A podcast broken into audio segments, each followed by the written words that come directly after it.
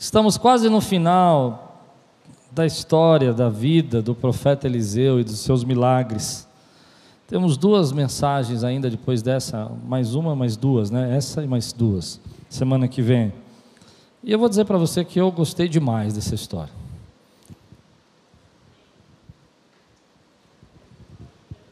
E que vai acabar semana que vem. Assistir o cu da manhã. Quem assistiu o cu da manhã aqui? Ah, bom que vocês falaram ah. Que de manhã ninguém falou ah, eu tive que obrigá-los a falarem. Fale ah, senão eu não prego. Mas é uma história bonita e hoje a gente vai estudar um dos textos mais difíceis, mais difíceis que eu já preguei na minha vida. É por isso que eu gosto de pregar sistematicamente, porque eu jamais pregaria esse texto aqui. Jamais eu pregaria. De verdade, eu leria esse texto e pularia para o próximo. Porque é um texto é, completamente complexo, difícil, estranho. Parece que o profeta mentiu, é muito estranho. Levante bem alto sua Bíblia e diga aí: Essa é minha Bíblia. Eu sou o que ela diz que eu sou.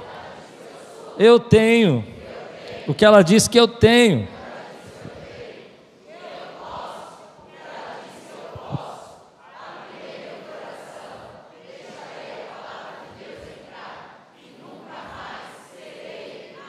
Amém, amém. E eu posso pregar esse texto. Amém. Segunda Reis, capítulo 8, versículos 7 a 15. Ah, nessa série, eu preguei o capítulo 7, logo no começo, falando dos leprosos. Se você está pronto, diga estou pronto. Tema de hoje: profetas choram. Uau! Profetas choram. O texto está escrito assim: o texto está assim. Certa ocasião, Eliseu foi para Damasco. Ben-Hadad, rei da Síria, estava doente. Quando disseram ao rei: O homem de Deus está na cidade, ele ordenou, ele ordenou a Azael: Vai encontrar-se com o homem de Deus, leve-lhe um presente, consulte o Senhor por meio dele. Pergunte-lhe se, se vou me recuperar dessa doença. Azael foi encontrar-se com Eliseu, levando consigo de tudo que havia de melhor em Damasco, um presente carregado por quarenta camelos. Ao chegar diante dele, Azael disse: Teu filho Ben-Hadad, rei da Síria, enviou-me para perguntar se ele havia, se ele vai recuperar-se da sua doença. Eliseu respondeu: Vai e diga-lhe, com certeza te recuperarás. No entanto, o Senhor me revelou que de fato ele vai morrer. Eliseu ficou olhando fixamente para Azael, até deixá-lo constrangido. Então o homem de Deus começou a chorar. E perguntou a Azael: Por que meu senhor está chorando? Ele respondeu: Porque sei das coisas terríveis que você fará aos israelitas. Você incendiará suas fortalezas, matará seus jovens à espada, esmagará as crianças e rasgará o ventre das suas mulheres grávidas. Azael disse: Como poderia teu servo, que não passa de um cão, realizar algo assim? Respondeu Eliseu: O Senhor me mostrou que você se tornará rei da Síria. Então Azael saiu dali e voltou para o seu senhor. Quando Ben-Hadad perguntou: O que Eliseu disse a você? Azael respondeu: Ele me falou que certamente te recuperarás. Mas no dia seguinte, ele apanhou um cobertor, encharcou com ele e sufocou o rei até matá-lo. E assim Azael foi o seu sucessor. Eu tenho que pregar isso hoje. Amém, queridos? Vamos orar? Fala conosco, Senhor. Traz a tua palavra ao nosso coração. Vem e alimenta a nossa alma. Alimenta, Senhor, o nosso espírito. Eu creio que essa série é para trazer maturidade à tua igreja trazer discernimento, trazer compreensão. Que nós possamos hoje crescer, Senhor, espiritualmente. E que tudo aquilo, Senhor, que tenta impedir ou oprimir ou limitar a tua ação no nosso meio, nós repreendemos agora. Abrimos o nosso coração, Senhor, e deixamos a tua palavra entrar, em nome de Jesus. Amém. Algumas coisas difíceis nesse texto. É difícil porque a primeira. Eu preciso colocar você dentro da história, mas a primeira ideia é que Eliseu está cumprindo as últimas ordens, as últimas chamados de Elias. Lá atrás, Deus tinha dito a Elias que ele devia ir até Damasco e ungir Azael como rei. Mas Elias não fez por questão de tempo, questão de ministério. E agora, Eliseu, a gente não sabe porquê, passa a fronteira e vai para Damasco, onde Ben Haddad, que é aquele rei que está perseguindo, que a gente estudou de manhã, que fez o cerco, lembra dele? E aí depois tem os seus filhos, eu não sei qual deles, se é um filho ou não, mas o que o texto está dizendo para nós é que ele está doente, e ele sabe que o homem de Deus está lá. E ele pega Azael e manda Azael levar muitos presentes. E essa é uma outra coisa interessante no texto, porque agora o texto não diz que Elis, Eliseu não recebeu os presentes. E eu fiquei pensando que quando Namã entregou os presentes, ele falou: não é tempo. Parece que nesse momento, alguns comentaristas dizem: fala, é claro que ele não recebeu, é óbvio que ele não recebeu. Eu não sei. Eu acho que agora era o tempo, porque o texto não fala que ele não recebeu. Não fala absolutamente nada sobre isso. Fala que ele foi levado para eles 40 camelos o que daria em torno de 20 toneladas de, de presentes e bênçãos, mais ou menos. E de repente, quando Israel vai falar com ele, meu, meu senhor manda perguntar, começa aí um conflito de interesses e interpretações, ideias. E ele diz, ah, Eliseu diz: Olha, diz para ele que certamente ele vai ser curado, ele vai se recuperar. A pergunta é essa: meu, meu senhor vai se recuperar? Ele diz: Certamente vai se recuperar. Diga isso a ele. Mas embora ele vai morrer. É estranho isso, né? Parece que o profeta está dizendo: olha, fale alguma coisa lá, e já é o suficiente. Mas aí você vai percebendo que dentro do coração desse homem, Azael, existe uma malignidade, existe uma maldade, que não importa o que o profeta fale para ele, isso não vai mudar o destino do rei. A questão aqui é que o rei não ia morrer da enfermidade ia morrer de Azael. E Azael não foi ali para consultar o que realmente Deus queria falar para o rei, porque não interessava o que o profeta dissesse. O que interessava é o que estava planejado no coração dele. E aí algumas pessoas, alguns comentaristas vão dizer assim: ah, mas talvez ele foi impulsionado porque Eliseu falou que iria ser rei. Mas embora ele pode ter sido impulsionado por essa palavra, ou seja, se sentido mais confiante em fazer, a maldade já estava dentro do coração dele. Ele já tinha planejado isso. Então o profeta está dizendo aqui de uma forma de um trocadilho. Ele está dizendo: diga para ele que ele vai se recuperar, porque não é disso que ele vai morrer. Mas ele vai morrer. Porque ele sabe o que está no coração daquele jovem. E ele olha profundamente para aquele jovem durante muito tempo e ele percebe todas as maldades e os pensamentos e o ódio que já está dentro do coração dele. E aqui tem uma lição para a nossa vida. Nós vamos encontrar pessoas na nossa caminhada que não importa o que você fale a elas, elas vão manipular o que você diz e vão fazer aquilo que está no coração delas. E que nós precisamos entender, querido, que muita gente que você conversa, que você ensina, que você instrui, que você fala e até você prega, já estão com seus pensamentos determinados o que vão fazer. Não importa que eu diga para você que Jesus está voltando, se o seu coração não está aberto para isso, você amanhã vai fazer as coisas erradas que você sempre fez. Eu não sei se eu estou conseguindo pregar aqui esse texto, é muito difícil. Mas eu percebo isso na minha vida que muitas vezes a gente fica angustiado. E a gente quer entregar uma palavra para as pessoas, e as pessoas estão no nosso lado, e a gente quer aconselhar, quer ensinar, mas elas já têm algo determinado na mente delas. E tudo que você fala, elas entendem, interpretam e, e, e aceitam como mais um sinal de Deus para elas fazerem aquilo que está no coração dela.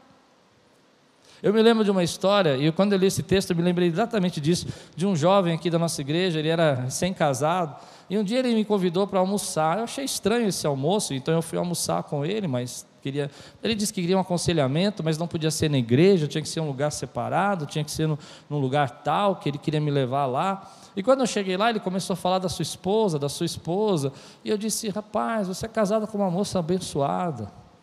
E ele estava reclamando de algumas coisas. Eu falei: Isso acontece em qualquer casamento, você é um novo, novo casal. E eu comecei a tentar conduzir a conversa para um lado onde dissesse para ele: Olha, lute pelo seu casamento, abençoe a sua casa. E aí terminamos o almoço, foi tudo bem, ele fechou a porta do carro. Antes dele fechar, ele disse: Pastor, obrigado por essa conversa, mudou meu coração. E eu fiquei tão feliz. Eu era novo ainda, gente. Eu estava sem essa experiência. Eu precisava ser batizado nisso. E de repente, passam uns dois dias, a esposa me liga: Pastor, eu não acredito que você falou isso para o meu marido. Eu disse: O que eu falei para o seu marido? que eu preciso mudar, que eu estou completamente errada, que ele tem razão de não me aguentar. Se você fosse você, você já tinha saído de casa. Verdade. E eu, quando ainda graças a Deus, essa jovem me conhecia há muitos anos, e aí alguma coisa que ele falou, acendeu uma luzinha na mente dela, falou: Cláudio, não falou isso não. Eu não sei qual dessas coisas, mas. E aí ela me ligou e falou: Pastor, eu preciso confirmar com você. É isso mesmo? Eu disse: Eu não falei nada disso. Na verdade, o, o, o almoço era para dizer que nós éramos íntimos. Entende? O lugar reservado era para parecer que eu tinha escolhido o lugar. Porque na mente dele não importa o que eu falasse, não importa o que eu ministrasse, ele já tinha decidido o que ele ia dizer, o que ele ia falar. E você vai encontrar pessoas assim, porque você tem a presença do Espírito Santo de Deus e você tem uma palavra. E você tem algo que Deus quer usar através da tua vida, mas nem todo mundo vai receber. Então o profeta diz: Olha, diga que ele vai viver, tanto faz, porque não importa o que eu falar para você, você vai matá-lo. Já está isso no seu coração.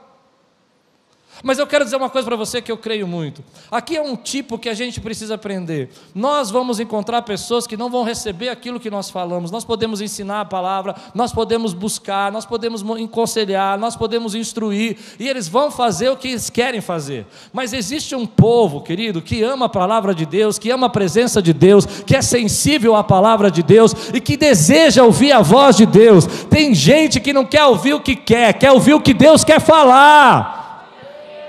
E é para essas pessoas que a gente prega. Senhor, me guarda agora, porque eu tenho tantas ideias aqui. A gente pode falar o que quiser sobre alguns assuntos na Bíblia, a gente pode abrir a palavra e mostrar para aquelas pessoas, e elas vão dizer: Não, eu não concordo com isso, eu não aceito aquilo, porque elas estão definidas, mas eu não quero ser assim, e eu não quero que essa igreja seja assim, eu não quero que você seja assim, porque você, querida, é nascido do Espírito, e quem é nascido do Espírito deseja a palavra de Deus. Eu não quero buscar a palavra de Deus, querido, para Deus concordar, ou seja, ser o meu aval para fazer o que eu quero. Eu quero buscar a vontade de Deus, porque a vontade de Deus é boa, perfeita e agradável. E hoje nós vivemos um tempo que eu preciso pregar sobre isso. Por isso que eu falei que eu não pregaria esse texto. Onde as pessoas querem chegar no lugar e ouvir o que elas querem, e não ouvir o que precisam. E é gostoso ouvir o que você quer, não o que você precisa. E eu vou dizer, é viciante. Entende minha expressão? Você só ouvir o que você quer, não o que você precisa. Tu viajarás, tu passearás. É, quem não gosta? Aliás, depois de dois anos eu estou aceitando essa profecia, viu? Se alguém quiser profetizar, tu viajarás, estou precisando mesmo. As minhas últimas duas férias foram só chuva. Eu falei que eu tinha que me controlar hoje. Eu não tenho que me controlar, não tem? Mas às vezes Deus quer falar com você e você está orgulhoso. Essa decisão que você tem tomado é uma decisão ruim. Ele pode falar, igreja. Para aqueles que são espirituais, podem. Mas para aqueles que já estão com o coração fechado, não pode falar. Porque se falar, ele vai dizer assim: Isso não é para mim, isso é para minha esposa. Tem uma expressão antiga que a gente usava que era o crente pá, já ouviu falar? O crente pá, ele pega a palavra e joga para o outro. Esse é para o Marquinho. Esse é para o Daniel. Pastor, ih, o pastor lembrou do Tércio agora. Não, querida, a gente tem que receber a palavra de Deus no nosso coração. Então eu vejo um momento que, nesse tempo de caminhada com Deus, que as pessoas se perdem. Esse jovem se desviou, se afastou dos caminhos do Senhor, perdeu a família dele, perdeu uma família linda, porque ele só queria ouvir o que ele queria, porque ele já tinha determinado algo no coração e só queria alguém para avalizar. E quando eu falei algo contrário para ele, eu não servia nem mais como pastor para ele.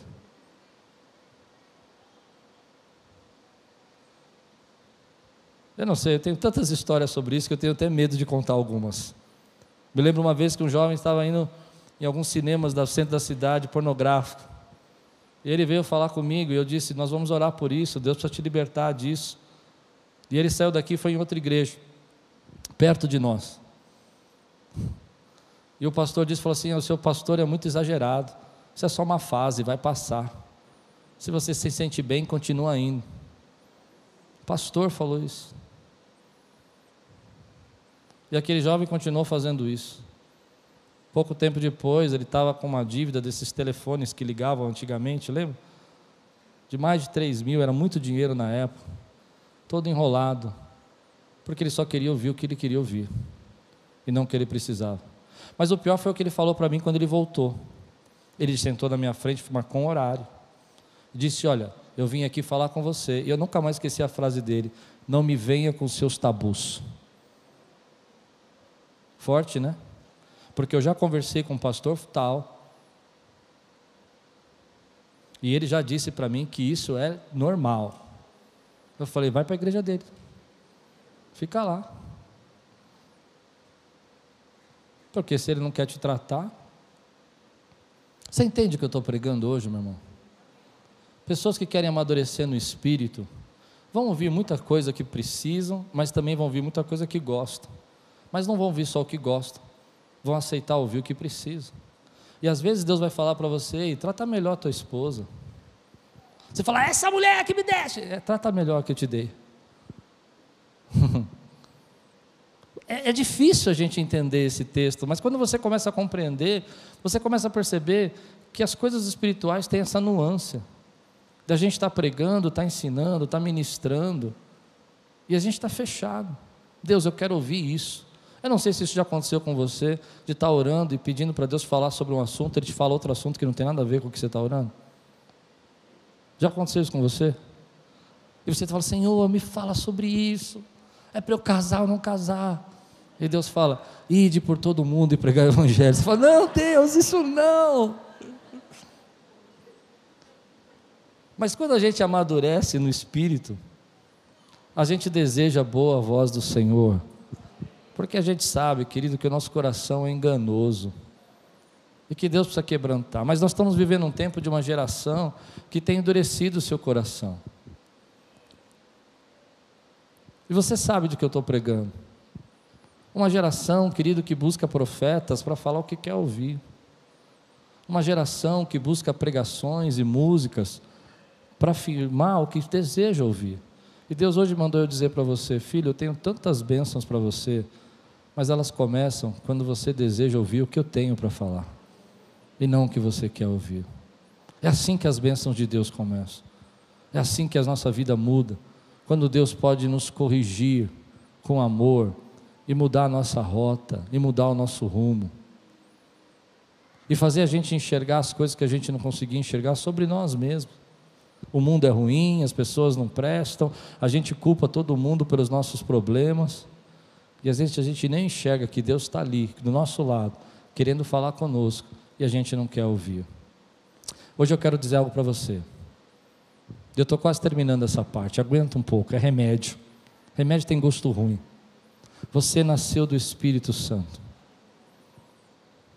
Diga aí, eu nasci do Espírito Santo. Ele habita dentro de mim. E ele fala comigo. E eu quero ouvir o que Ele quer falar. Nós estamos fazendo uma oração simples agora, mas eu creio que nós estamos quebrando um espírito da nossa geração. Existe um espírito na nossa geração. Procurar tudo que a gente gosta, assistir só o que nos interessa, ver só o que nos chama atenção, Isso é o nosso espírito da nossa geração. Não ser contrariado. Se alguém te contraria, você cancela.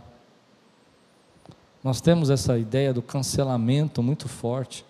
Se alguém fala para você uma coisa que você não gosta, você cancela aquela pessoa. Mas hoje eu quero denunciar e romper com esse espírito para que o céu seja aberto. Você consegue entender o que eu estou pregando? E para o céu ser aberto nesse lugar, ele está aberto, meu irmão, porque nós estamos em guerra nesse culto agora. E você vai ouvir coisas que vai salvar a tua vida, vai salvar os seus relacionamentos, mas você vai ter que ser muito forte para dizer: Deus, eu estou sujeito à tua voz e à tua vontade. Nós vivemos uma geração onde nós somos os melhores. Se a gente não conseguiu ter sucesso, é porque as pessoas que, não são, que são cegas e não enxergam o nosso, o nosso valor, e não reconhecem o que nós somos. Nós cantamos canções, queridos, e são bonitas e têm o seu lugar, elas têm o seu lugar onde elas dizem a respeito de como Deus nos usa e como nós somos abençoados e como Ele é o nosso Pai. Mas de vez em quando a gente precisa abrir um espaço para que Deus seja simplesmente adorado, porque Ele é Deus e Ele está no centro de todas as coisas. Eu não quero ser como Azael. Tem um coração tão fechado, tão duro, que não importa o que o profeta diga, eu vou fazer aquilo que eu acho que eu tenho que fazer. Então vai chegar no texto, que é a parte que eu quero ministrar. Acho que deu para entender essa primeira parte. O profeta olha fixamente, fixamente, fixamente. E eu fiquei muito impressionado com isso. E ele chora. Ele chora porque ele sabe. O texto não diz que ele ungiu Azael, mas ele sabe que havia uma determinação de Deus para que Azael fosse ungido rei, desde Elias. E ele chora porque ele enxerga a alma desse homem, que agora ele se sente desvalorizado como um cão sem autoridade, mas que existe uma sede de poder e uma ganância de destruição. E ele consegue enxergar dentro dessa alma desse jovem, desse homem, que ele vai usar esse poder para destruir e aí tem duas lições aqui muito fortes para mim. A primeira lição é que embora as pessoas não vão ouvir, embora a gente não vai entender, possamos falar, elas vão fazer o que elas quiserem, Deus ainda está sentado no trono e ele governa. Você consegue perceber que é Deus que está por trás dessa história. Ele sabe quem é Azael e ele sabe que Azael vai ser ungido rei. E Deus já tinha algo para ensinar ao povo de Israel através da vida desse homem maligno. Então Deus está falando comigo nesse texto, dizendo assim, filho, você precisa entender que ainda que as pessoas não escutem, ainda que as pessoas ajam de forma que você não compreende, eu sou o Deus que governo, sou eu que estabeleço os reinos e tiro os reis, eu sou Deus. Você não está na mão de ninguém. Mas o que me chamou a atenção foi esse olhar do profeta tão profundo que ele chora. E ele chora porque ele vê coisas que ainda não aconteceram. Ele chora porque ele discerne coisas que vão acontecer no futuro. E essa é a parte difícil de pregar. Nós, como servos de Deus, nós vamos ver coisas que ainda não aconteceram, mas que nos entristecem, que nos fazem chorar. Então, às vezes, nós não entendemos lidar com esse, como lidar com esse sentimento. Você olha para o teu filho e você percebe que ele está tomando um direcionamento errado, e você chora. Mas não aconteceu, mas você sente. Porque dentro de você tem a presença do Espírito Santo que está mostrando coisas para você.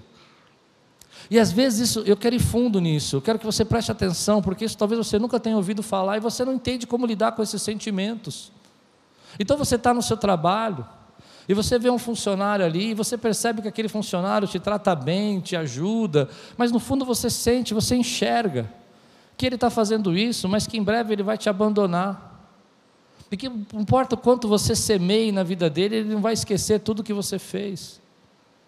Porque há, uma, há, uma, há um peso naqueles que enxergam. Há um peso naqueles que têm esse tipo de entendimento. E eu sei que você tem. E você chora.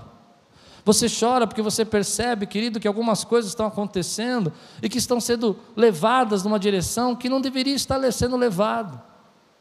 E nós sofremos por isso. Nós sofremos quando nós vemos, por exemplo, nosso país sendo levado para um lado que a gente não quer que seja assim mais. E a gente chora. E seja A ou B, a gente só quer ter paz. Só quer viver graça e prosperidade. E não quer viver mais corrupção eu estou cansado do poder, então eu choro. Eu choro porque eu vejo que a maldade do homem vai chegando a um profundo, a um espaço tão grande que não importa o que você fale por ele, ele ainda deseja poder e ganância a qualquer custo. E nós, como líderes, queridos, nós sofremos sobre isso. E às vezes a gente não consegue aguentar a pressão disso. Porque você está no meio de um grupo de pessoas que são cristãs, às vezes, Senhor, me ajude agora. E você começa então a ministrar, e você começa a perceber que algumas pessoas ali não estão buscando a Deus, e você chora. E você percebe que no final isso vai dar um problema para a vida dela tão grande, e você não queria que isso acontecesse. Mas profetas choram. Eles choram porque enxergam as realidades que ainda não aconteceram, mas que eles sentem no seu coração o caminho que está sendo tomado. Eu não sei se isso é claro para você.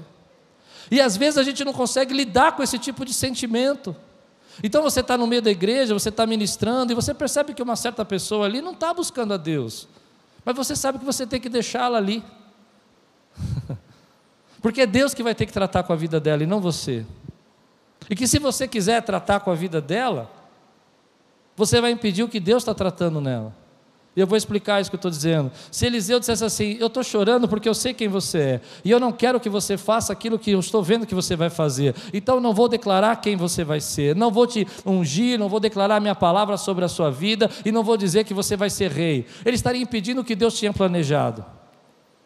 Acho que dá para entender agora. Ele tinha que fazer aquilo que Deus estava mandando ele fazer, e por isso ele chora. E nós temos, às vezes, momentos na nossa vida que nós temos que fazer o que Deus está mandando a gente fazer, gostando ou não gostando, e a gente chora.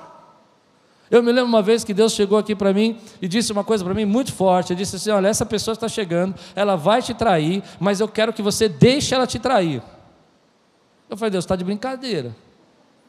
Eu falei, por que eu vou deixar ele me trair? Deus falou assim, porque ela já passou em cinco igrejas, e todas as igrejas ela reclama disso, reclama daquilo, e diz que não tem paz nas igrejas, que a igreja não presta, e hoje vai ser diferente. Você vai deixar ela fazer o que ela quiser, ela vai te trair, mas no final eu vou mostrar para ela que eu sou Deus, e é que ela que tem problema. E foi duro, meu irmão, porque a minha vontade é dar uma cabeçada. E as pessoas falavam assim para mim: Você não está vendo, Klaus? Eu falei: Estou vendo e estou chorando. Mas eu tenho que deixar Deus cumprir, porque se eu não deixar Ele cumprir, Ele vai começar a dizer para todo mundo que não, porque está vendo, eu tentei fazer, mas o problema estava com Ele. Então, no final, quando tudo isso já aconteceu, ele veio me procurar e estava todo enrolado, todo cheio de problema. Eu disse para ele: Deixa eu falar uma coisa para você. Você sempre diz que as igrejas têm problema. Você já percebeu que aqui você não tem problema com ninguém, você causou problema? Porque ele precisava enxergar coisas que ele não ia enxergar. E a gente, às vezes, como profeta, como homem de Deus, a gente tem que deixar as coisas acontecer segundo a vontade de Deus. Então você vê algumas coisas assim, você percebe que você está ensinando uma pessoa, isso é muito triste para nós. Eu estou tentando trazer palavras que você consiga compreender na prática isso. Mas você está ensinando alguém na sua equipe e você sabe que a pessoa não te respeita. Mas você tem que ensinar. Porque você enxerga. E você enxerga aquilo que a pessoa não sabe que você está enxergando. Mas não tem jeito. Ela faz parte da sua equipe. Você não pode mandar ela embora. Consegue entender o que eu estou pregando? Então, como a gente faz?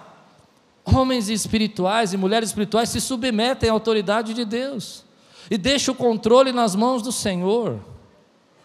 Deixam Deus governar. Deus sabe aquilo que passa no nosso coração. Como eu fico triste, querido, nesse tempo, às vezes eu choro em casa, porque eu esperava que quando acabasse essa pandemia, milhares de pessoas que, que desejam a presença de Deus voltassem para as igrejas, porque entendem que Cristo está voltando. Mas ao invés delas fazerem isso, elas começaram a voltar aos hábitos antigos de vir à igreja uma vez por mês, uma vez a cada dois meses. E eu choro por isso. Mas eu não posso mudar isso. Porque a Bíblia fala que muitos são chamados e poucos são escolhidos. Difícil isso, né? Porque para mim eu quero que todo mundo seja escolhido. Mas Deus continua chamando. E a gente chora. A gente chora, porque a gente vê o, o Espírito sendo derramado no meio do louvor. E não vê, irmão? E pessoas sendo quebrantadas, e pessoas sendo tocadas, e do lado você vê gente que está dormindo, e dá vontade de dar uma chacoalhar, acorda! Põe óleo nessa lâmpada. E a pessoa fala: Nossa, pastor, como você está radical, você está bravo. Não estou bravo, não, irmão. Eu estou ensinando você que é um profeta de Deus, que vai ter momentos que você vai ver coisas que os outros não estão vendo e que você precisa aprender a lidar com isso. Entende? E eu sei que muitas vezes você já se atrapalhou porque você está vendo e você quer assumir o controle que não é teu controle. Você quer assumir um lugar que não é teu lugar. E é isso que eu acho bonito no Eliseu. Ele chora, mas fala. Ele sofre, mas aceita o que Deus tem determinado. E às vezes nós não aceitamos. Eu me lembro uma vez que Deus falou comigo que eu tinha que ajudar uma pessoa e promover essa pessoa e ensiná-la a pregar e fazer tudo o que eu pudesse. E eu comecei a ensinar essa pessoa a pregar e promovê-la e mostrar. Ela é uma bênção na minha vida hoje. Mas eu me lembro que uma vez ela estava pregando aqui, hoje ela é pastor de outra igreja. Recentemente ela me ligou, agradecendo por esse tempo. Mas enquanto mais eu ensinava essa pessoa a pregar, naquela época eu escutava a gente batendo no meu ombro e falando assim: É, tá ficando para trás, hein? Ele está pregando melhor que você. Hoje ele me liga e fala, pastor, você foi uma benção. Ele foi ordenado pastor de uma igreja agora e era para eu fazer o culto de ordenação, mas eu estava gripado no dia. E era difícil você ouvir. Mas quando você está cheio do Espírito Santo, você submete aquilo que Deus quer fazer. Que a vontade do Senhor se estabeleça e não a minha, que Ele cresça e eu diminua, que seja feita a vontade do Senhor. E esse espírito é difícil, irmão. É só quem está cheio da presença de Deus que consegue fazer. Então você vai chegar num tempo que você não entende porque você está chorando e você não consegue controlar isso, porque você vê coisas saindo do controle, porque você discerne espiritualmente para onde está indo, mas Deus fala para você: confia, creia que eu continuo no controle de todas as coisas. Você não entende por que, tinha que ter acontecido isso na sua vida, mas confia. Você não compreende por que, que Azazel, Azael tem que ser rei, mas confia continua sendo quem você é, continua sendo Eliseu, continua sendo um profeta de Deus, ainda que você enxergue todo tipo de coisa. Quantas vezes eu já vi isso acontecendo? Eu me lembro de uma vez a pessoa chegando aqui na igreja, conversando com algumas pessoas, e não era da, não era da igreja, e, e a pessoa conversando e, e vendendo uma história para a pessoa, e eu cheguei na pessoa e falei assim, querido, toma cuidado, isso aí está com cara de enganação. E a pessoa bateu no meu e falou assim: Nossa, que inveja, hein, pastor? Para depois descobrir que estava sendo enganado. Porque você enxerga. E aí você vê a pessoa sendo enganada e você falou, mas ela só quer ouvir o que ela quer ouvir, não adianta o que você fale. Está entendendo o que eu estou pregando? Eu estou conversando com alguém aqui hoje, meu irmão. Porque às vezes você não entende o teu sofrimento. Mas isso é, é, é o profeta é o que tem discernimento espiritual, é o homem de Deus, é a mulher de Deus, ele vai enxergar. E aí vai chegar num, num ponto desse texto que está subentendido. Você só faz o que quer ou faz o que Deus manda? Uau! Porque se eu olhasse esse texto, Eliseu chora porque ele sabe o que vai acontecer com Israel. E ele chora pela tristeza do que ele está vendo. E eu confesso que eu entendo que ele não quer isso para Israel. Ninguém ia querer isso para Israel. Mas ele faz aquilo que Deus está mandando. E nós somos uma geração, você sabe disso, que a gente só quer fazer o que a gente quer. Então, se isso não é do jeito que a gente gosta, a gente não faz. Se essa palavra não veio do jeito que a gente quer, a gente não escuta. Se o louvor não foi tocado do jeito que a gente gosta, a gente não louva. Se a gente está no meio de uma pregação, ou no meio de um culto, no meio de uma reunião, e as coisas acontecem do jeito que a gente, a gente não, não acha que é legal, a gente fecha coração e não deixa. Se a pessoa falou com a gente de um jeito muito estranho, a gente não ministra mais, a gente não prega, a gente. Essa é a nossa geração. E Deus está dizendo: Ei, isso é maturidade. Quem está sentado no trono sou eu. Você não pode fazer só o que você gosta, só o que você quer. Você não pode viver em cima da montanha o tempo todo. Você não pode viver em cima do topo o tempo todo, você tem que descer e passar pelos vales. E se você está nos vales, continua adorando a Deus e buscando a presença dEle. E se está acontecendo coisa na sua vida que você não entende, meu irmão, seja a voz profética, continue falando o que Deus mandou você falar. Como eu vejo pessoas enterrando os seus talentos, enterrando os seus dons, enterrando o seu chamado, destruindo a sua família, destruindo a sua casa, porque se não é do jeito que eu quero, eu já vi pessoas se separarem porque o arroz queimou, meu irmão. Você não pode viver, é verdade, você não pode viver em cima da montanha o tempo todo, só com as glórias e as bênçãos e os milagres. Você passa pelos vales, mas continua dizendo: Senhor, seja feita a tua vontade no céu, como é feita na terra, perdão, na terra, como é feita no céu mas devia ser ao contrário. Você entende o que eu estou pregando? Então nós ficamos uma, uma geração angustiada, entristecida, porque a gente fala, não, mas aquela pessoa não devia pregar, ela não tem tantos dons, ela não tem. Para com isso, deixa Deus usar quem Ele quiser usar. Ele vai usar quem Ele quiser. Ah, aquela pessoa não devia ter uma segunda chance. Quem é nós para falar que ela não devia ter uma segunda chance? Ah, mas se ele tivesse segunda chance, eu saio da igreja. Ei, eu sei o que você está vendo, eu também estou vendo, mas se Deus mandou dar a segunda chance, quem sou eu para dizer que não é para dar? Ah, mas o pastor não tem discernimento. Lógico que eu tenho. E eu choro. Consegue entender? E você chora. Mas eu aprendi, querido, que eu tenho que aprender a lidar com situações que eu não quero viver. Que isso é maturidade espiritual. Maturidade espiritual é você enxergar, saber o que está fazendo, e às vezes Deus falar para você: vai lá. Quer ver uma coisa que me deixa bravo? É às vezes a pessoa saber que a pessoa está brava comigo, sei que eu não fiz nada, e Deus fala, vai lá e fala com ela. Eu falo, vou nada. Tem duas mil pessoas para falar aqui, eu vou falar com ela. Vai lá. Eu falo, Deus, alguém vai no meu lugar. E Deus começa a me importunar com isso, até o ponto de eu ter que ir, sabe? E aí eu vou falo, e aí? Oh, que gostoso falar com você. Eu, eu sei o que você falou de mim semana passada. Mas claro que eu não vou falar isso, né? Mas eu sei. Mas sabe o que eu entendi, querido? É que a gente, quando está vivendo a graça de Deus, a gente se submete ao Espírito e deixa Deus cuidar daquilo que Ele tem que cuidar.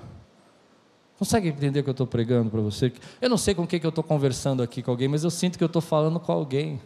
Então você está todo emburrado, porque se não é do jeito que você quer, você não faz.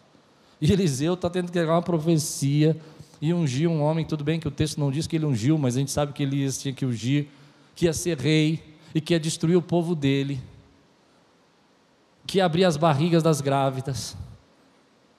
Você ia querer fazer isso? E ele chora, mas ele faz o que Deus está mandando.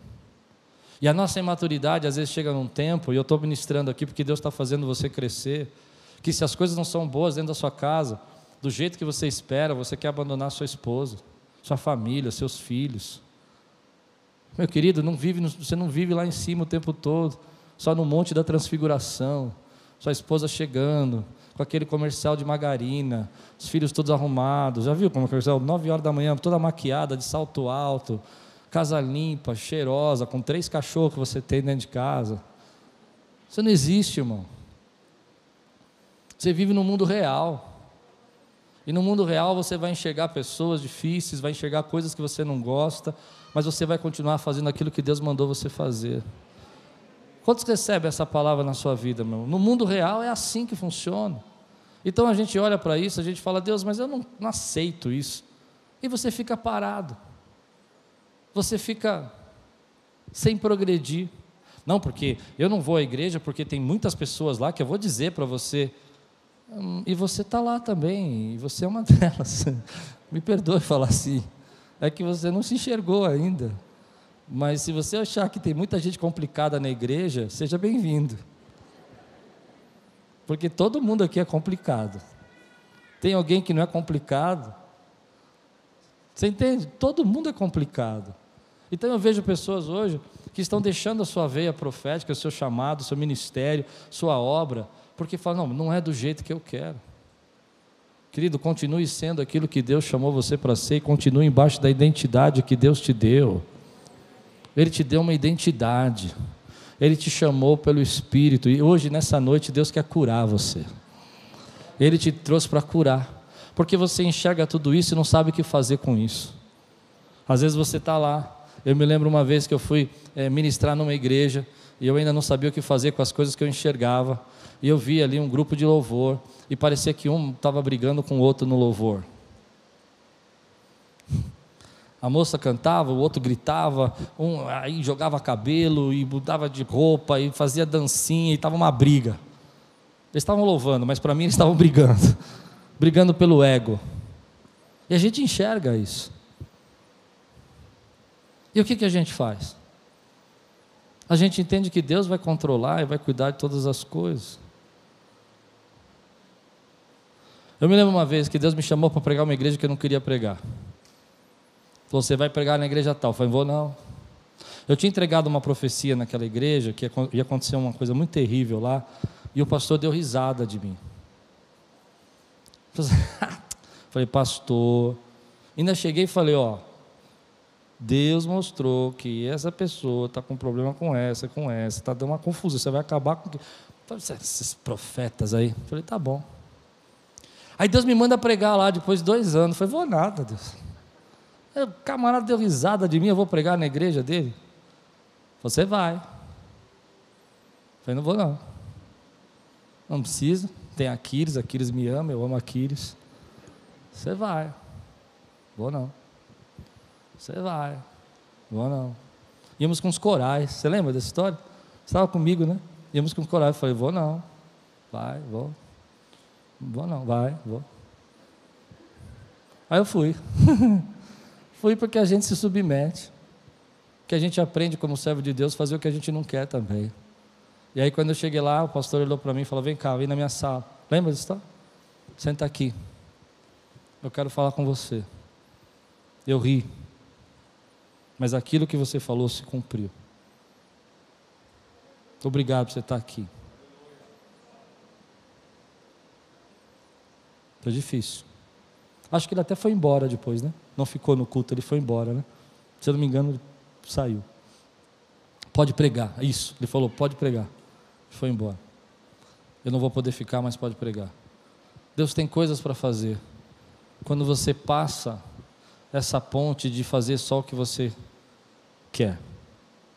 Quando você amadurece e fala, Deus, a minha vida pertence ao Senhor. Então Deus traz cura para nós. E, e essa ideia do texto aqui, a gente chega num momento de intimidade com Deus, onde nós somos curados pela presença do Senhor e pela graça do Senhor, e vemos tantas coisas que nos entristecem, que nos faz chorar, vemos filhos abandonados, vemos divisões, mas Deus nos cura porque você deixa isso não prender você. Você deixa que isso não tome conta na tua vida. Não vai ser fácil, não vai ser legal. Você tem que tomar cuidado. Você sabe que você precisa falar o que precisa ser dito, isso não gera ibope, isso não dá resultado, isso às vezes as pessoas não gostam. A minha última experiência pessoal, posso? Há muitos anos atrás eu preguei uma série sobre 1 João. 1 João é um texto difícil você pregar, uma benção, mas é difícil porque filhinhos amemos, filhinhos amemos, filhinhos amemos, filhinhos amemos. 1 João é isso. Ame, ame, ame, ame. Não amou ainda? Ame. Isso é 1 João. Resumo de 1 João é ama.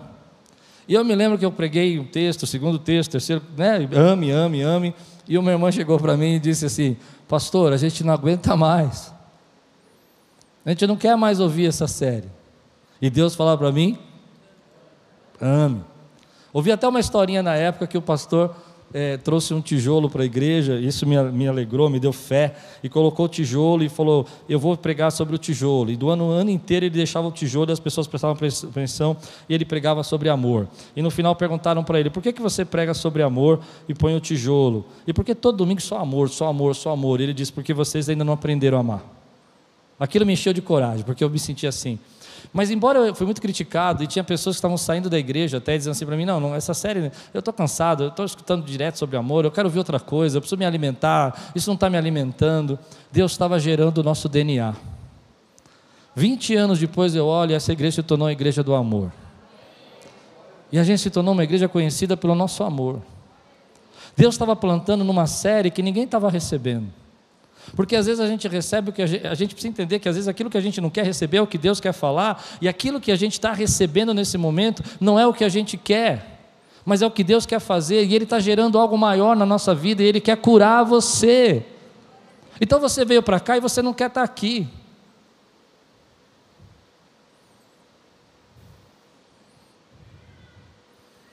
Mas não é o que você quer. Porque lá no fundo o que Deus quer fazer na tua vida é maior. Eu sei que isso não é para todo mundo, mas Deus toca o meu coração de falar isso. Então você está aqui, você precisa entrar debaixo daquilo que Deus quer fazer para que possa começar a acontecer. E é isso que Deus quer curar. Então, aí tem um segredo. Quando você chega nesse ponto de que você fala, Deus está bom, pode fazer o que o Senhor quer, eu não concordo, não é o que eu quero, mas eu vou continuar ministrando, eu vou continuar servindo. Então você está vencendo das maiores tentações que a gente passa, que é a tentação de ser reconhecido, de ser, ser agradável, das pessoas saberem quem você é, das pessoas aplaudirem você. Isso é uma, uma tentação demoníaca. Foi por causa disso que Satanás caiu. Mas você precisa crescer e passar desse ponto para você poder viver o que Deus preparou para a tua vida. Eu sei que eu estou pregando um assunto pesado, denso. Mas se Eliseu chegasse agora e falasse assim, eu não vou fazer, era o eu de Eliseu.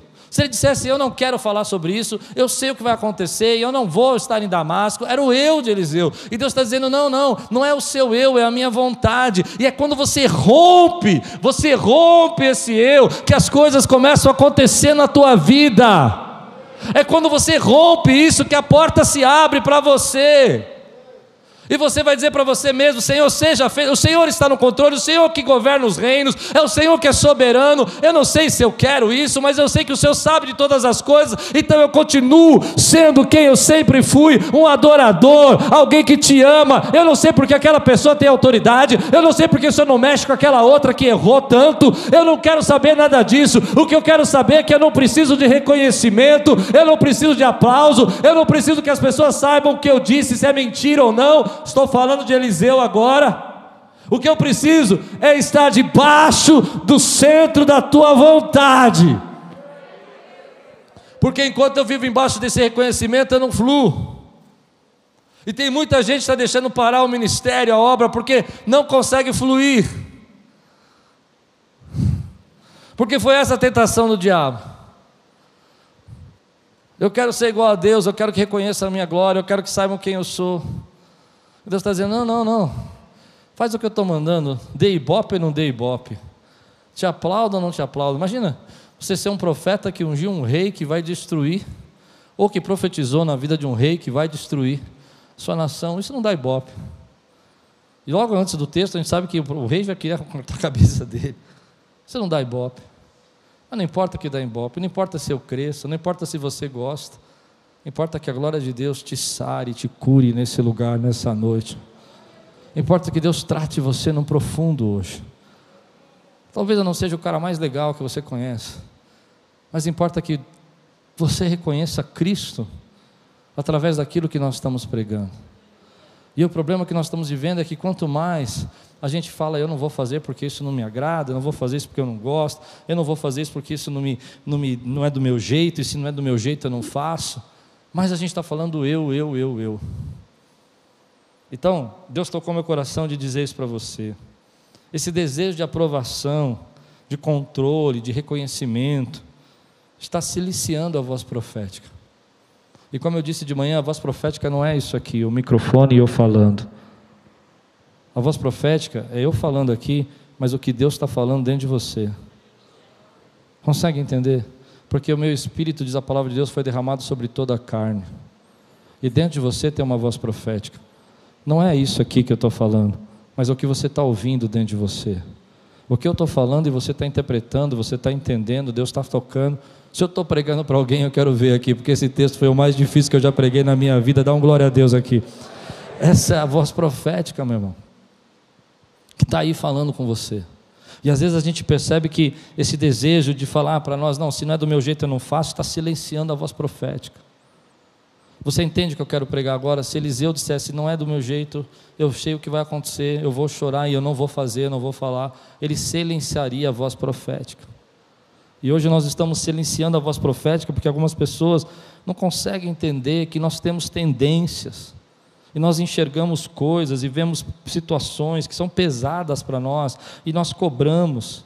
E às vezes Deus fala para mim assim: eu tenho um dia que eu quero chegar, às vezes eu vou fazer um aconselhamento, eu falo, vou, vou, vou quebrar no meio, vou sentar com aquela pessoa, que... e Deus fala: você não vai fazer nada disso. Você vai falar que eu amo, que Ele é precioso para mim. Eu falo: não, não vou. Esse não. Esse eu vou dizer: raça de víbora. Recebe a tua senha para descer. Você entende o que eu estou pregando? Não dá vontade, às vezes, fala a verdade. E o Espírito Santo fala para você: não, você não vai falar isso. Eu, sei, eu imagino o pastor Carlos e a Beth tratando alguns casamentos aqui, né, pastora? E você fala: eu vou, eu vou dar uma senha para esse camarada. E Deus fala: não, trata, a Beth, né? Trata ele como filho. Eu imagino, eu não sei, Beth, é uma impressão minha, mas eu imagino a gente fazendo assim. Hum, e aí a gente tem que tratar como filho. Porque não importa a nossa vontade, importa que a glória de Deus se estabeleça. Não importa se a gente vai ser reconhecido ou não, importa que a vontade de Deus se cumpra. Consegue entender? E aí o que acontece é que às vezes a gente trata como filho, aquela pessoa chora. Eu achei que você ia me dar bronca, mas agora eu sinto tanta presença de Deus, eu quero mudar. Porque ele estava preparado para tomar bronca. Ele já tinha todas as respostas, mas não estava preparado para o amor. E Deus já sabia disso. Então, querido, Deus está falando conosco algo muito profundo hoje e espiritual. Filho, enquanto você só faz o que você gosta, embora você tenha razão, embora você enxergue a verdade, porque o que Eliseu enxergou era verdade, a minha glória, a minha voz não pode fluir na tua vida. Mas se você continuar fazendo aquilo que eu quero, e entender que esse desejo de ser reconhecido é demoníaco, e que isso vai levar você à queda, como levou Satanás à queda. Entender que você não pode ser maior que eu, então você vai permitir que aquilo que eu tenho que realizar na tua vida aconteça e se cumpra. Quero terminar assim. Pessoas vão ouvir o que querem e usar o que diz para fazerem o que querem, usar o que você diz para fazerem o que querem.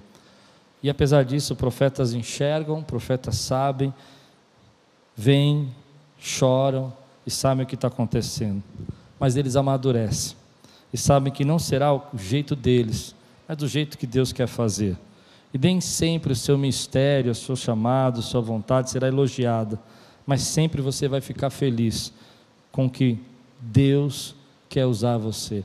E nem sempre você vai ficar feliz com o que você vê que está acontecendo, mas continue sendo Eliseu. Continue sendo um profeta de Deus. Continue servindo ao Senhor. Continue se abrindo para o Senhor. Foi assim com Eliseu, foi perseguido, foi assim com Jesus, foi assim com Paulo. Eu fico imaginando Jesus sentado na mesa com Judas e falando: esse camarada vai me vender. Você pensou? Mas deixa ele aí. Porque aqui é aqueles que vão te vender cumprem um propósito de Deus. É forte isso, né? Se fosse eu, eu falava assim: levanta daí e vai embora. Hoje não tem conversa com você, não. Você acha que Jesus sabia ou não sabia? Sabia. As pessoas espirituais sabem, mas elas não param o que Deus quer fazer na vida delas. Então, deixe Deus viver acima de tudo isso na sua vida. Se você foi ferido com o que viu, tem muita gente aqui que já foi ferida com o que viu. Já foi ferido com o que viu? E você não sabe o que fazer com isso? Deus te trouxe aqui para te curar. Ele te trouxe aqui para dizer para você: ok, mas eu ainda continuo no controle. Deixa comigo. Eu sei o que fazer com isso. E eu sei porque eu estou fazendo com isso. Sou eu que estabeleço reis. Mas tem algo aqui muito especial para mim. Muitas vezes eu fiquei atrapalhado. Muitas vezes eu fiquei perdido com isso. Muitas vezes eu entrei em reuniões que eu não queria estar porque eu sabia que a pessoa ia ouvir o que ela queria e ia fazer o que ela queria. Mas eu aprendi que é libertador quando você deixa o controle nas mãos do Senhor. Que é libertador quando você não precisa ser a pessoa mais inteligente da mesa. Quando você não precisa ser a pessoa que tem a última palavra profética. Quando você não precisa ser a pessoa que vê tudo e fala tudo e controla tudo, porque você sabe que Deus está controlando tudo. É libertador quando você entrega a sua vontade e sacrifica na presença do Senhor e fala: Deus, não é isso que eu queria, mas seja feito o que o Senhor quer fazer na minha vida, porque eu sei que eu tenho um amigo chamado Jesus que está sentado no trono. E o meu amigo está sentado no trono. E para mim é muito poderoso saber que o meu amigo está sentado no trono. Eu vejo, eu sinto, eu choro. Às vezes não tenho vontade, mas eu sacrifico a minha vontade para que a vontade do Senhor se estabeleça. É isso que é uma maturidade espiritual. Você não pode viver lá na montanha o tempo todo, só com as multiplicações, as bênçãos, as transfigurações. Você desce e se envolve com a incredulidade, você desce e se envolve com os problemas, você desce e se envolve com as traições, com as pessoas que vão vender você por 30 moedas de prata, como Judas vendeu Jesus. Mas nem por isso você para, porque dentro de você flui a presença do Espírito Santo Fui a graça de Deus, fui a unção do Espírito Santo sobre você. Existe uma identidade dentro de você, e essa identidade é a identidade de filho. Não se trata de que você não viu nada que era mentira, você viu o que é real, mas o que é real não vai parar você de fazer o que Deus chamou você para fazer. Não importa, querido, se você vê um futuro que você fala, o que me adianta semear nessa pessoa e pregar, ensinar, discipular, você não vejo, eu não consigo enxergar o futuro de mudança. Pregue, fale, semeie. Isso é um problema dela, não é seu. O teu problema é profetizar aquilo que Deus mandou você fazer, é falar. O que, que me adianta louvar? Louvar, se as pessoas não querem adorar, adore, louve, busque, glorifique, abra o seu coração, deixe o Espírito Santo encher, porque tem mais de Deus dentro de você do que você imagina, e não deixe que as pessoas ou aquilo que você vê pare você, fale o que Deus está mandando, porque se não for para hoje, se não for para aquele dia, se não for para aquele momento, Deus vai gerar algo profundo para muito tempo, como nós vivemos hoje essa unção de amor, foi lá que começou, onde eu recebia todas as críticas e onde eu aprendi a pregar aquilo que Deus manda eu pregar. Deus manda eu dizer para você: não é do jeito que você quer, mas vai ser da vontade dEle. Você pode até chorar, mas você vai continuar vivendo a voz profética que existe dentro de você. Você recebe essa palavra hoje, meu irmão? Eu não sei porque eu preguei esse texto. Eu queria saber. Eu, eu, eu vou dizer para você que essa semana toda eu penso nesse texto. Mais do que o da manhã, que é mais mais gostoso de pregar, vamos dizer assim. Mas Deus falou muito comigo, porque muitas vezes eu me desanimei, muitas vezes eu quis abandonar o ministério, porque eu enxergo. Entendeu o que eu disse? E quantas vezes você já tentou abandonar o chamado de Deus na sua vida porque você enxerga? Você enxerga que você fez o bem para a pessoa e ela fala mal de você. Amém? Você enxerga que Deus mandou você lá entregar uma cesta, socorrer, passar a roupa, eu não sei o que você fez. E aí mesmo assim a pessoa, você sai de lá, ela liga para alguém para falar: Nossa, ela veio aquela chata de novo aqui. Mas você faz porque você submete à autoridade do Senhor. A tua glória não vem dessa pessoa. Ela não pode fazer nada por você. A tua glória vem da presença do Senhor. Quantas vezes, querido, eu enxerguei? Quantas vezes doeu enxergar? de andar com pessoas e você saber que aquelas pessoas dizem ser sua amiga, mas você sabe que não são. Já viveu isso na sua vida? Elas se fazem de amiga, elas se falam com você como amiga, elas, elas ministram para você como amiga, mas você sabe que não tem amizade ali. E Deus fala: deixe por um tempo. E você chora, porque você queria que ela fosse sua amiga. Você queria que ele, pelo menos ela reconhecesse como você foi bênção na vida dela. E ela não reconhece, quando ela elogia, ela elogia o outro. Você passou três horas conversando com ela e ela falou: hum, Amiga, eu conversei com a fulana dois minutos, minha vida rodou. E você falei as três horas que eu gastei com você. Ah, foi bom, foi bom, mas a palavra daquela. Já viveu isso? Isso dói, porque você enxerga que é desprezo, porque você enxerga que a pessoa não está recebendo. Mas não pare, querido, porque ainda que não seja como você quer, você já foi curado disso e você sabe que você não precisa de reconhecimento de ninguém. O teu reconhecimento vem das mãos do Senhor e vem da glória de Deus para a tua vida. É. Então você vai fazer. Quantas vezes, eu, eu, eu, hoje, graças a Deus, Deus me curou disso, mas quantas vezes eu fiquei triste de pregar um texto aqui na igreja Você pode escutar. Eu estou falando de criatividade desde janeiro. Comece a ouvir. Vai começar todo mundo falar de criatividade. E vai ter gente que vai ligar para mim daqui seis meses e falar assim: Pastor, por que você não prega de criatividade?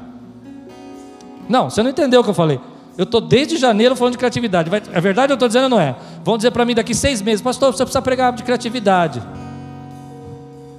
Eu já, eu já me vacinei disso, eu não estou reclamando, não. Porque eu não preciso do reconhecimento de ninguém, eu preciso fazer o que Deus está mandando eu fazer. E Deus está dizendo que vai abrir os céus aqui, vai derramar criatividade sobre nós. Mas você fica chorando. Para de chorar, por favor. Para de ficar morrendo aí morrendo nos seus dons, nos seus talentos, no seu ministério. Agora você entendeu o que eu quero pregar. Você é um homem de Deus, uma mulher de Deus. E eles não vão reconhecer, e eles não vão, eles vão ouvir o que querem ouvir, eles vão fazer o que acham que devem fazer, mas ainda continue sendo a sua identidade, a sua identidade é de filho, é de herdeiro.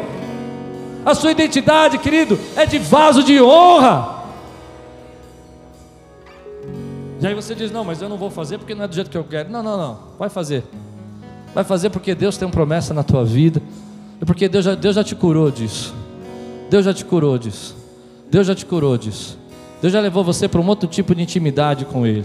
E você sabe que é muito melhor quando Ele está no controle do que quando você está no controle. Então nós sofremos. E se você é um líder, você já passou por isso. De falar e as pessoas ouvirem o que elas querem. De estar tá ministrando e a maldade está no coração já plantada. Se você é líder, você já passou por isso. De você enxergar que você está fazendo o melhor, mas saber que a pessoa não quer ser sua amiga, não quer cuidar de você. E aí você fala, mas eu não quero viver isso. Você sofre. Mas Deus está dizendo para mim e para você: esse é o legado do profeta. Esse é o legado daquele que quer servir a Deus. Mas existem coisas boas.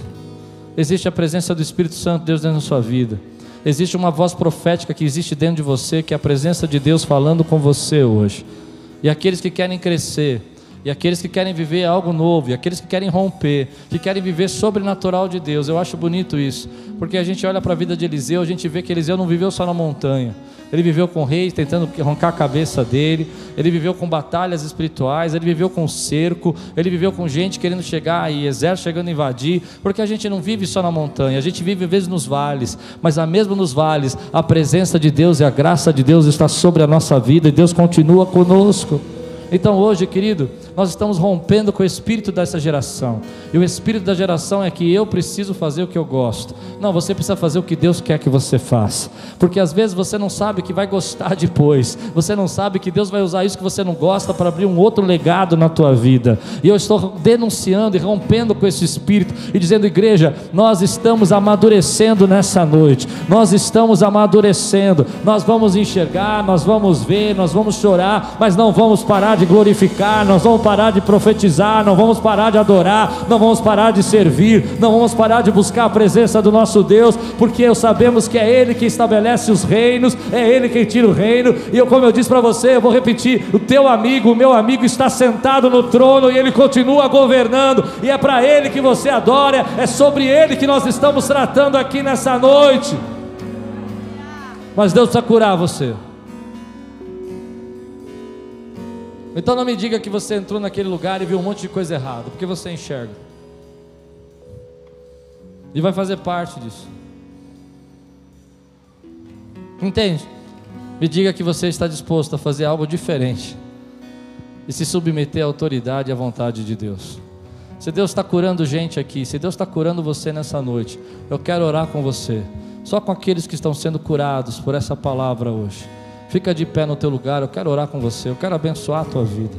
Tem muito dom e muito talento sendo frustrado, ferido, porque você enxerga que a pessoa não reconhece, que a pessoa não ouve, que a pessoa não, não te recebe. Mas Deus fala para você: Isso é bom. Sabe por que isso é bom? Porque eu estou te levando para cima daquilo que fez o inimigo cair. Você não precisa mais de reconhecimento de ninguém. Você só precisa confiar na minha vontade. Confiar na minha vontade. Eu queria perguntar uma coisa para vocês. Todos vocês estão sendo curados agora? Levante sua mão, é um apelo que eu estou fazendo.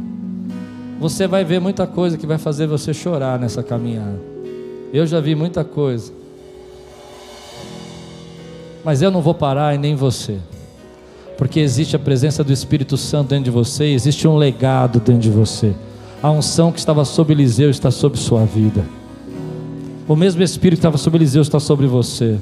Elas vão criticar como você canta, elas vão criticar como você toca, elas vão criticar como você prega, elas vão falar mal de como você anda, elas vão reclamar do teu salto, da tua blusa, não importa o que elas falem, importa que você saiba que é Deus quem vai reconhecer você. E você vai ver.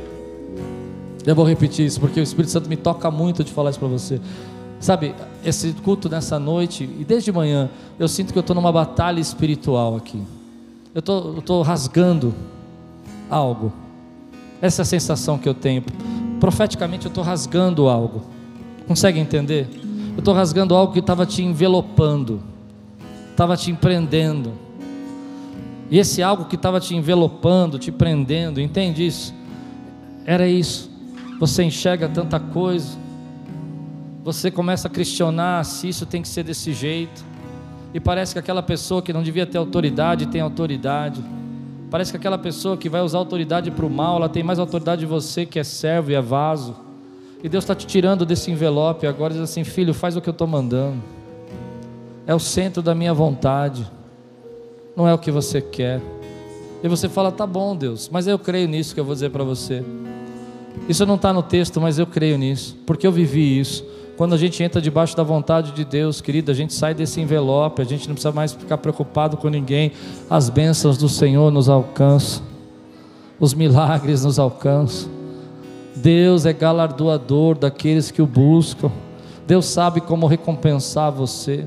Deus sabe como honrar você. Aquela pessoa talvez não te elogie, aquela pessoa talvez não queira ser sua amiga, mas Deus vai trazer amigos verdadeiros para você. Aquela pessoa não vai retribuir o que você fez para ela, ela vai, retribuir outra pessoa, mas Deus tem a sua retribuição para trazer para a tua vida. Você não depende dessa pessoa, você não depende dela. Você só precisa fazer o que Deus está chamando você fazer. E é nisso que Deus quer treinar as suas emoções. Deus está treinando as suas emoções. Deus está. Você, você não pode ser fraco nesse mundo, meu irmão. Você não pode ser fraco, dizer, ah, se não é do jeito que eu quero, eu não faço. Isso é sinal de fraqueza. Isso é sinal de medo. Você precisa dizer, é do jeito que Deus quer. Eu vou fazer o que Ele quer. Você não pode mais ser fraco de deixar suas emoções serem levadas por aquilo que você enxerga. Você fala, então eu vou abandonar, eu vou desistir. Não, continua fazendo o que Deus está mandando você fazer, meu irmão. Deus está fortalecendo a tua armadura espiritual nessa noite. Deus está fortalecendo você, o teu escudo da fé, para que você entenda que isso está gerando em você uma fraqueza, um envelopamento das coisas, te prendendo, te amarrando, te deixando amarrado, amordaçado. E Deus está dizendo: Ei, rompe com tudo isso, pregue, fale o que eu mandei você fazer, gostem ou não gostem, recebam ou não recebam, siga a voz profética que está dentro de você. Hum, não é fácil, não é fácil. Eu sei do que eu estou pregando aqui. Tem muita gente que está sofrendo aqui, porque enxergou, olhou fixamente para aquilo e falou: Eu estou vendo isso, mas Deus está curando. Sabe por quê?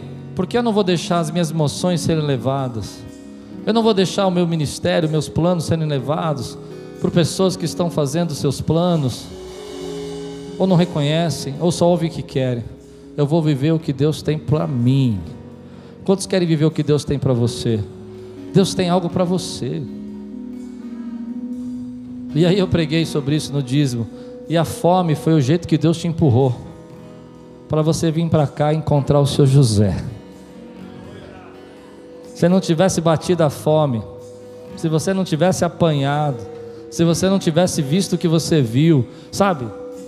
você não estava aqui hoje não. Quírios? Quírios o quê? O que, que é Quírios? Mas Deus te trouxe para cá, para fortalecer a tua vida espiritualmente, para começar um ciclo novo. Ciclo novo. Então às vezes eu enxergo mas eu não importo com isso. Eu já enxerguei que eu fui pregar numa igreja que o pastor não queria que eu pregasse. Preguei a melhor mensagem que eu podia pregar. Ele me deixou 20 minutos sentado. E ele passava por mim e falou assim: fica aí. Ô, você já veio aí? Espera aí. Eu até achei que eu estava na igreja errada, porque era uma secretária nova que eu, que eu, que eu estava naquela época, e ela colocava um endereço errado. Eu tinha várias igrejas para pregar aquelas, aquelas duas semanas, eu falei, ela confundiu, ela me mandou na outra. Aí eu estava indo embora, porque as pessoas passavam por mim e falavam assim: Ô oh, pastor, que bom que você está aí, mas ninguém falava que era eu que ia pregar. E aí eu falei: estou na igreja errada. Aí eu saí de fininho, Fui pegar o celular para ligar para a igreja, falei assim, tô... aí quando eu vi tinha uma placa escrito, no culto tal, pastor Klaus, dia tal. Eu falei, o dia é hoje, é aqui mesmo. Voltei, fiquei mais 30 minutos. O culto rolou, cantou todo mundo, pregou todo mundo, e o pastor, fica aí, fica aí. Quando faltava 10 minutos para acabar o culto, ele me chamou e disse assim: Pastor, uma bênção ter você aqui. Infelizmente, o nosso culto acaba às 10 horas da noite. E o senhor tem 10 minutos para trazer uma palavra. Eu falei: Vou pregar em 5. Deus é bom e o diabo não presta. Não sei nem que eu preguei. Eu sei que foi benção. Porque não importa se a pessoa vai reconhecer você ou não, importa você fazer o que Deus chamou você para fazer. Deus está libertando você hoje, meu irmão. Levante sua mão e diga assim: Senhor, obrigado. Porque eu estou recebendo uma palavra que está amadurecendo, que está me fazendo entender por que, que eu sofro, por que, que eu choro mas em nome de Jesus, em nome de Jesus, eu sujeito o meu espírito ao teu espírito, porque eu sei que o Senhor está assentado no trono. Dá um grande glória a Deus aqui, exalta o Senhor. Dá um brado aqui, dá um brado. Rasga, meu irmão, rasga. Me ajuda a vencer essa batalha. Aleluia.